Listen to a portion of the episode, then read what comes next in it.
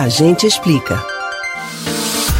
O presidente eleito Luiz Inácio Lula da Silva, do PT, obteve a maior votação da história das eleições no Brasil. No total, 60.345.999 brasileiros e brasileiras elegeram um petista que terá direito a uma equipe de transição para os próximos dois meses. Mas como vai funcionar essa transição? Quantos cargos serão permitidos pela nossa legislação? A gente explica. A equipe de transição terá de se inteirar do funcionamento dos órgãos e entidades da administração pública federal e preparar os primeiros atos do novo governo, geralmente editados já no primeiro dia do ano.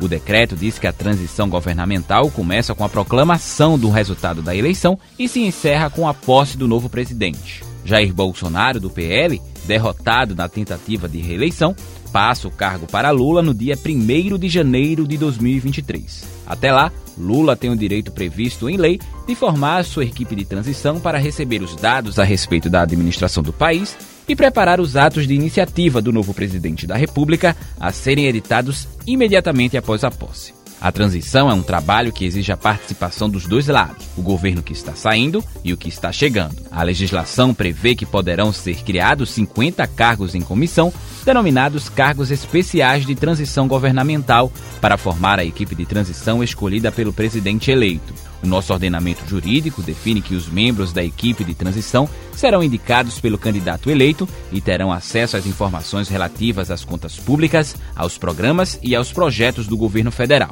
Esses cargos poderão ser preenchidos a partir do segundo dia útil após a data do turno que decidir as eleições presidenciais, ou seja, nesta terça-feira. A nomeação dos ocupantes dos cargos será feita pelo ministro da Casa Civil da Presidência da República. O cargo atualmente é ocupado por Ciro Nogueira, que terá a missão de cuidar do dia a dia do processo de transição pelo lado do governo em curso. O normativo dispõe ainda que a equipe de transição será supervisionada por um coordenador escolhido pelo presidente eleito, a qual competirá requisitar informações dos órgãos e entidades da administração pública federal.